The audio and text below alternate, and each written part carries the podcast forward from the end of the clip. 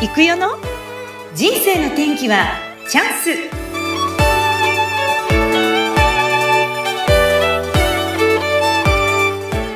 はい。人生の天気はチャンス。この番組はゲストさんの人生を自らの口で語っていただきご自身の人生の振り返り人生観などを探る番組です。本日のゲストはほめほめホーム代表のほめほめ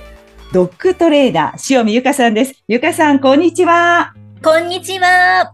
よろしくお願いします。はい、よろしくお願いします。はい、ゆかさんのお仕事、ちょっと気になりましたね。ほめほめドッグトレーナー。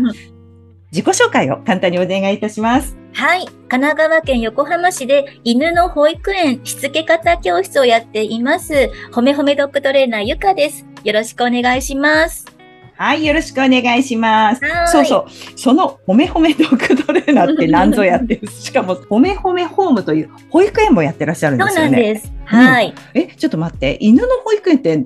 どんな感じなんでしょうかね。うん、そうですよね。犬の保育園というのは人間と同じです。人間の保育園とか幼稚園と同じで、ワンちゃんを飼い主さんが朝うんお連れいただいて、で、私が、えっ、と、お散歩とトレーニングとうん遊ばせるのをやって、で、夕方から夜にかけてお迎えに来てもらって、えーそうなんです。で、あの、お迎えの時に、ちょっと動画解説をして、その日にやったトレーニングの動画解説をして、私だけできても、ワンちゃんと暮らす飼い主さんができないと意味がないですから、ワンちゃんが社会性を育みつつ、そこがすごく保育園の重要なとこなんですけども、社会性を育み、そしてお家で飼い主さんとの関係性も築けるように、ちゃんとその一日ごとにやったことをややってくださいね、うん同じことをやってくださいねっていう連絡帳でもやり取りをして、連絡帳もある。しかも動画の解説もある。そこ重要なんですすごいですよ。確かに。うんうんえ、ちょっと待って、そこに来るワンちゃんってどういうワンちゃんが多いんですか？割合的には、子犬、まあ、1歳未満の子犬の時、まあ、子犬っていうのはもう4ヶ月齢くらいまでで、その後はもう子犬ではない、ちょっとジュニア期になるんですけども、まあ、若い月齢から通ってくれる方が多いんですね。で、もちろん、もう成犬になって、えっ、と、もう、噛むとか吠えるがひどくって困ってくる方も、く方って飼い主さんもいらっしゃいます。ね、多いのは子犬から。で、えっと、ちなみに一番シニア、あの、一番年齢がいってる子、うん高い年齢で入ってきてくれた子は、柴犬のコンタ君っていう子が、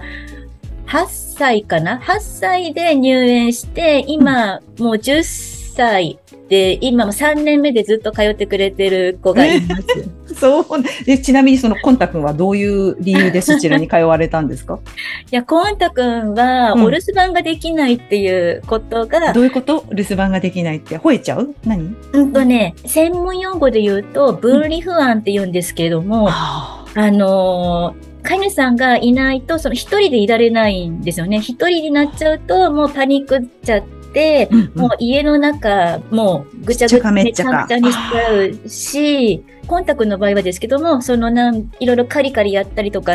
ね、破壊行動をして、自分の手足も怪我しちゃうとか。くらいやっちゃうんだ。うん不安で不安でしょうがないワンちゃん。そうなんです。うん結構ひどい症状の分離不安で、まあ、あの、8歳で入園してるから、それまでずっとそうだったわけじゃないらしいんだけれども、うんシニアになってきてひどくなってきちゃったらしくって、そうですね。で、まあそれはもう原因は社会科不足って言って、社会性を身につけて、なく育ってきちゃう、その家族だけのね、小さな社会で、あの、育ってくると、うん。分離不安だけじゃないですけども、いろいろね、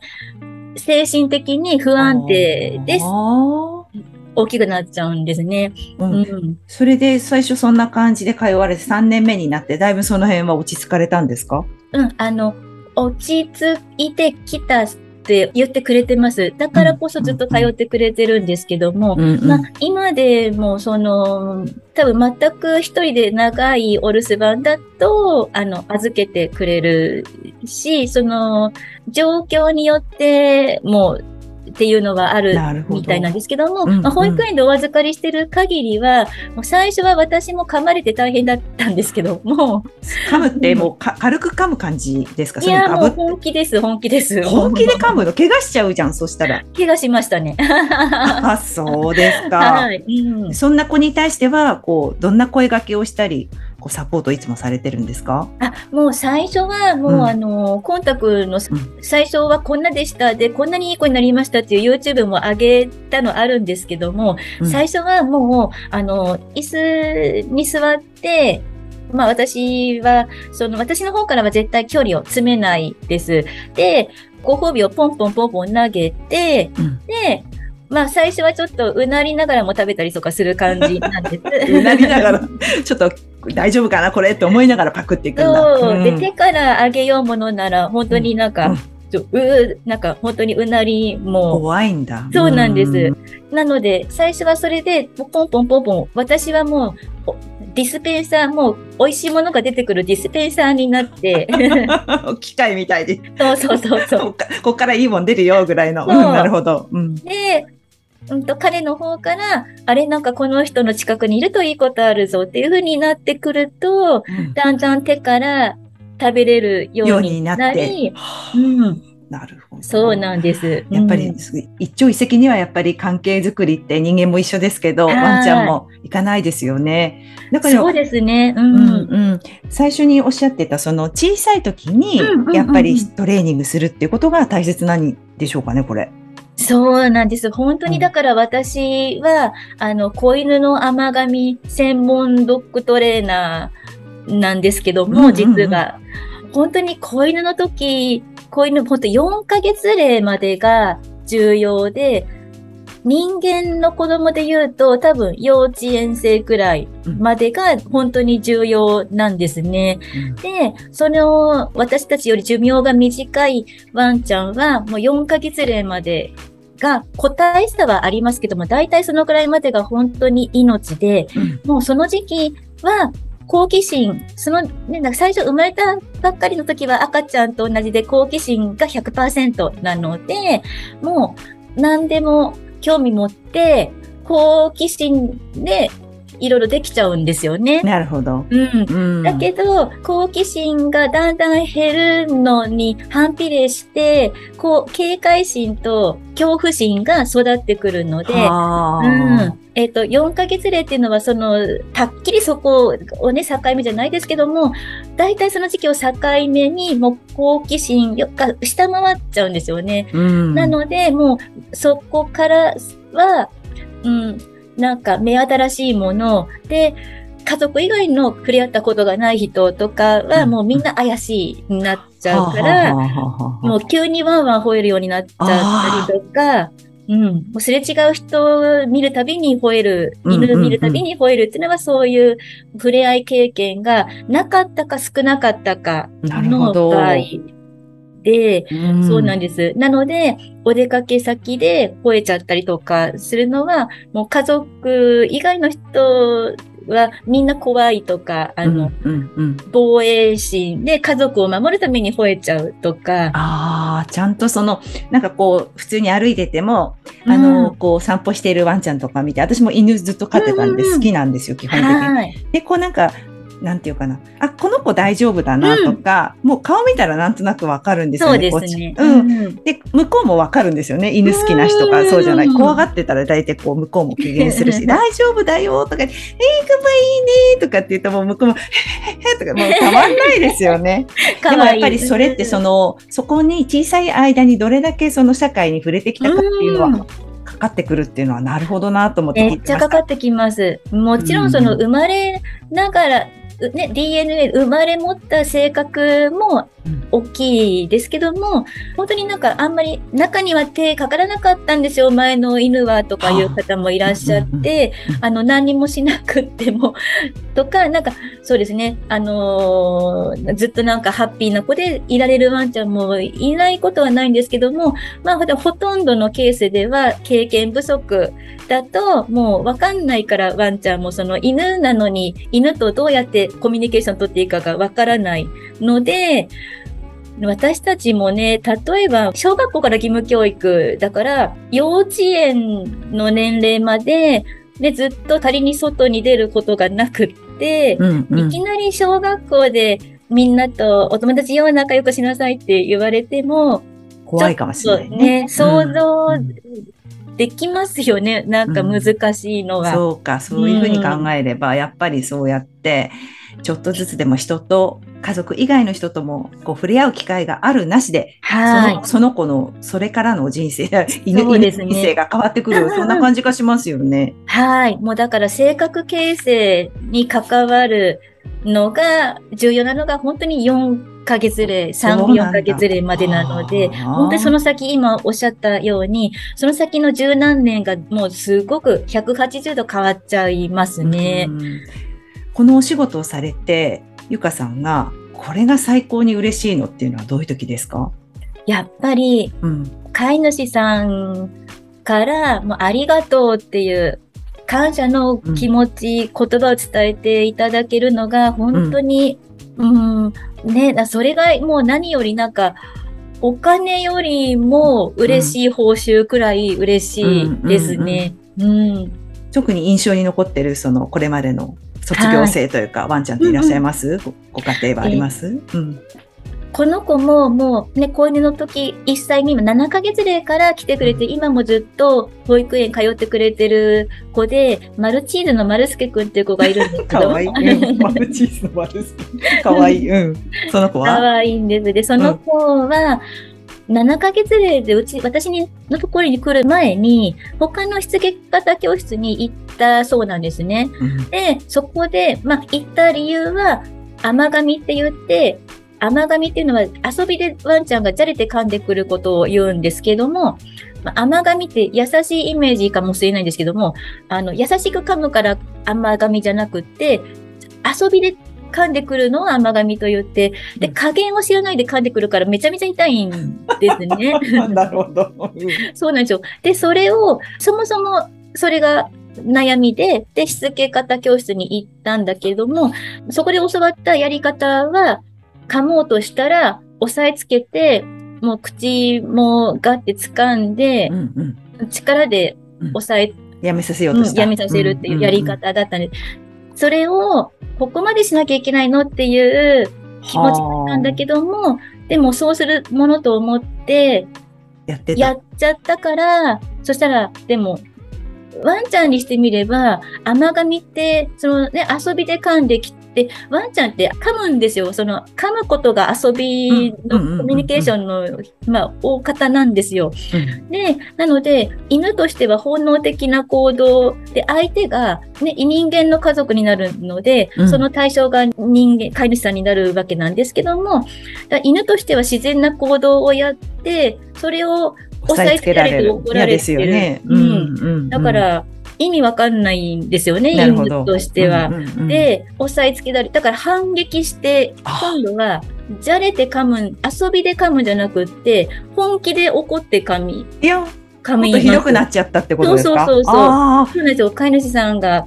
それをやった結果、もっと噛むようになっちゃった。そうなんですよ。違う、じゃあそれじゃまずいっていうことで、ゆかさんのところに来たんですか、うん、そうなんです。で、これはお利口になってから言ってくれたことなんですけども、もともとはあのパピークラスって言って飼い主さんとワンちゃんが一緒に通うお教室に来てくれたんですね。で、私のところでは、あの、まあ、基本的には、そのじゃれて噛んでくる甘噛みっていうのを直すのは遊び、引っ張りか遊びを通して直す、直すっていうか教える、教育をするんです。噛むといいことなくなるよっていうのを教えるわけなんですけども、叱らずにね、教えるんですけども、でそれを遊びながらの教育方法で、ゆかさんのところで噛まなくなったし、月齢とともに、お散歩での、そのすれ違いでの吠えもひどくな、バイクとかね、自動車とかに吠えるのもひどくなっちゃってたんですけども、まあ、それも飼い主さんがかっこよく頑張ってくれてね、あの吠えなくなってきて、うん、私のとこに来る前までは、流血して救急車呼んだこともあるくらい大変だったらしいんですね。それ、それ切ないですよね。自分の可愛がってるワンちゃんにその血が出るぐらい噛まれる。ショックですよね。ねえそんなひどかったんですか？それがなくなって。なくなって、癒しです、今は癒しですとうんか、うん。で、ね、だからパピークラス終わっても、その後も、丸助くんが、の楽しみに、保育園ずっと通う。それできてくれてるんですね。そうなんですよ。うんうんうんうん。いや、ういいいい風にこう変えてあげられて、本当良かったですね、その関係をね。ん、だかさそういう、丸助くん一例ですけども、本当にそういう、なんか最初はね、実はあの、ね、やっぱり噛むことが一番大変、まあ、噛むことだけじゃない、噛むとかトイレとかね、もう大変、もう飼ってみたらこんなに犬が大変なんてって、あの、もう飼わなければよかったって思っちゃったくらいなんです、最初はって言ってた方が、もう本当にこんなにね、なんか、ゆかさんの言ったこと通りにやってるだけで、どんどんお利口になっていって、うん。もう本当に良かったです、ありがとうって言ってくれるのが、本当に、もう私はすごく実は自己肯定感が低かったんですね。うんうん。なので、あ私でもこんな風に人の役に立てるんだって思える瞬間なので、もう逆に私が生きがいっていうか、その生きる、私生きててもいいんだっていう、うんうん。うん、いやー励みさになってる。可愛いし、でもそうやって喜んでもらえて、最高のなんかこう、パワーをもらえるいい仕事ですね、ゆかさん。合ってますね。そうですね。ねはい。でもそう本当に、うん。うん、そこは、うんあのー、自信、自負してるのは、やっぱり、ね、なんか、やり方で、飼い主さんとワンちゃんの、ね、暮らしが大きく左右されちゃうことなので、うん人生、犬生に関わってくるお仕事だと思ってるので、そそれでもう絶対良くなるに決まってるので、その、ちゃんとした根拠のある、科学的根拠のあるやり方なんですね。う。うんもうそ、れ、原理原則に従ったやり方だったら絶対もうみんな同じ結果になるのそうで、か。そうなんですね。うんうん。そうなんです。ちょっと困ってるよっていう方は、ぜひ、そのゆかさんのところの門を叩いていただきたいんですけど、でもなんかはい。今までその、このお仕事についてずっと聞いてきましたが、ちょっと視点をずらして、はい実はあの、ゆかさんって、このドッグトレーナーになる前、全く違うものを目指してて、違う職業もいろいろされてきてますよね。はい、そうなんです。少しだけその辺のお話もいいでしょうかね。はい。元は何を目指してたんでしたっけ？もともとはもう記憶では、もう幼稚園とか物心をついた時からアイドル歌手になりたかったんですね。そううんうんうんうん。はい。で、あのーもうテレビの中に入りたいみたいな感じで、あなんか本当に目立ちたがり屋で、人前で話すのも上手じゃないし、歌も上手じゃないくせに、うんなんか人前で目立つことが、注目されることが好きだったんですね。うんうんで、中学生から高校生までの約2年間、養成所に入らせてもらって、まあ、親もね、ゆかは、その、なんか、止めてもやるからって、あの、うん。本人が納得しないと、止め、反対してもやるからっていう、うん。後からそれは言ってたけれども、やらせてくれたので、本当感謝してるんですけども、うん。まあでも、あの、オーディションには受からないし、エキストラはいっぱいやって、それはそれでね、俳優さんとかいっぱい会えて楽しかったんですけども、うん。うん。で、あの、高校生でまだ若いね、時、16歳、17歳で、あ、やっぱ難しいからちょっと現実的に就職の方向で考えないといけないかなって、その若い時に諦めちゃったんですね、最初ね。で、それが、ね、なんかもっと頑張れば、あの、ね、いけたかもっていうのがっていうん もう一回やった。もう一回、実は、えっと、まあ、大学行って、まあ、大、まあ、そのね、アイドルになれなかった代わりにも、大学時代は好きなこと全部やろうって、いろいろ好奇心もあるんでやったんですけども、で、えっと、留学して、英語を使うお仕事について社会人になったんですよね。うんうん。で、未練があって、やっぱり芸能界に。うん。で、えっとね、実は20代で結婚して、離婚して、で、うん。離婚したタイミングで、もう一度目指しちゃったんですね。もう一回入ったんだ、養成所はい。に。すごいね。うん、そしそうなてんですで、うん。1年間くらい2つの養成所を掛け持ちして、なんか、あの、2倍やったら2倍チャンスがあるんじゃないかとか思っちゃって、あの、やったんですけども、でも、あのー、その養成所内の発表会みたいなのがあるんですけども、それに向けてのお稽古で、私はその養成所のやってる人、まあ、俳優、自称俳優でもあり、その養成所を経営している人だから、うんうん、お前は人間としてダメだって言ってるんだよって言われてたんですね。うん、それを、まあ、一度だけじゃなかったと言われると思うんですけども、うん、その罵声を浴びせられて、全否定されてしまったので、うん、うん、で、まあ、それだけじゃないですけども、あの、もう自己肯定感がどん底になっちゃうね、そんな。になっていたんですよね。うん、で、まあ、それでだんだんなんか、通うのが辛すぎて、通う電車の中で涙が出てくるようになってきて、うん、あ、なんかこの状況、私が望んでた状況じゃ全然ないなと思って、で、その当時の私のうちに2匹猫ちゃんがいたんですけども、もうあのー、派遣の仕事と夜はキャバクラでバイトして、偉い、うん、日中レッスンだったので、はい、はい、あの派遣の、そうですね、派遣と、なんか、は派遣の仕事と夜毎日キャバクラで。お偉い、うん、いやいやいやいや、もうそうですね。で、あの、とにかくお家にいる時間がほとんどなかったので、あ猫ちゃんにもかわいそうな状況だし、うんうんうん、で、あの、その発表会みたいなのが終わったらやめますって言って、で、終わってやめて、うんうんうん、でも本当にその、そこからは未練はもうなくなった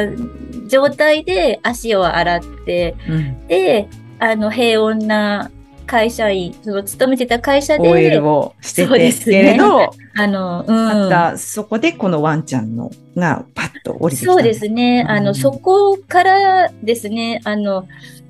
犬の仕事につながるというか、あのね、全然違う犬の業界に行くことになるんですけども、で、なんでかっていうと、2回目の芸能界挫折の後、初めて人生で目指すものが、目標がなくなっちゃったんですね。なるほど。それまでは私英語好きだから留学しようとか、うん、なんか何かしら目標があったんですけども、うんうん、初めて目指すものがなくなってしまって、うん、で、あの、人間としてダメだし、で、私は、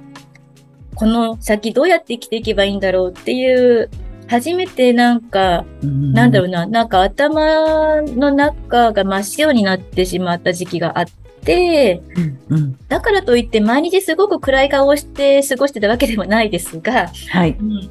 で、ある時、あ、そうだ、から数年後ですね、30代半ばで、私はこんなに動物を愛しているんだから、動物の殺処分をなくすために命の時間を使おうと思ったんですね。はい、ええ、うん。で、そのためには、殺処分をなくすためには、あの、飼い主さん教育だと思ったんですね。うん、その、捨てられる犬、猫をレスキューしてもしても、捨てる人がいる限り終わらない、キリがないんですね。なので、まあ、ちょっと私でキャットトレーナーやってな、ドッグトレーナー、ドッグだけなんです。犬の方だけですけども、あの、ワンちゃんのね、特に、な猫は結構ほっといても大丈夫っていうか、ね、トイレも勝手に本能的に覚えるしとか、うんうん、ワンちゃんの方が、その、トレーニング、しつけがすごく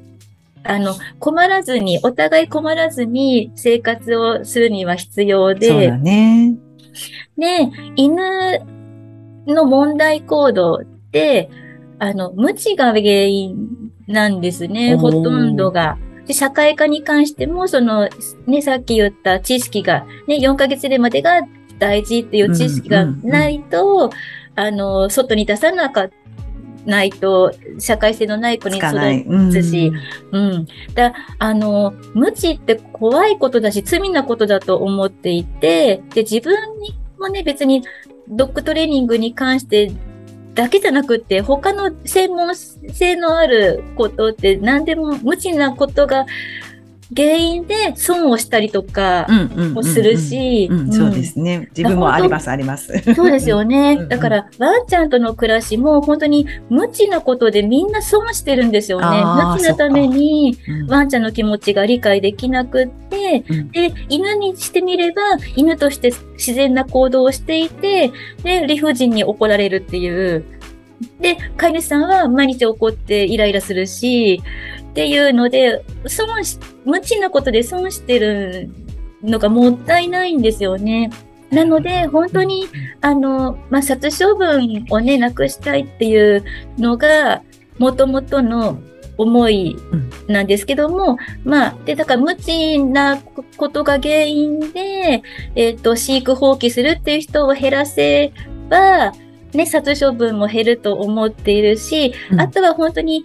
この仕事を始めて思うのは、そのワンちゃんとの暮らしが豊かになるので、ね、コミュニケーションがね、スムーズにストレスなく取れるようになったら、叱らなくていい。当然叱らなくていいし、で、ワンちゃんも教えてもらったらわかります。から。そっか、そっか、うん、そこの、ね、やっぱり架け橋っていうか、せっかく家族として迎え入れたのに、その嫌な関係で過ごすんじゃなく、知らないことによってそうなってるだけだから、仲良くなるための方法だったり、そういうものをぜひ、あの、そういうね、ゆかさんからこうちょっと学んで、仲良くなってほしいですよね、たくさんの人にね。そうなんです。で、本当にあの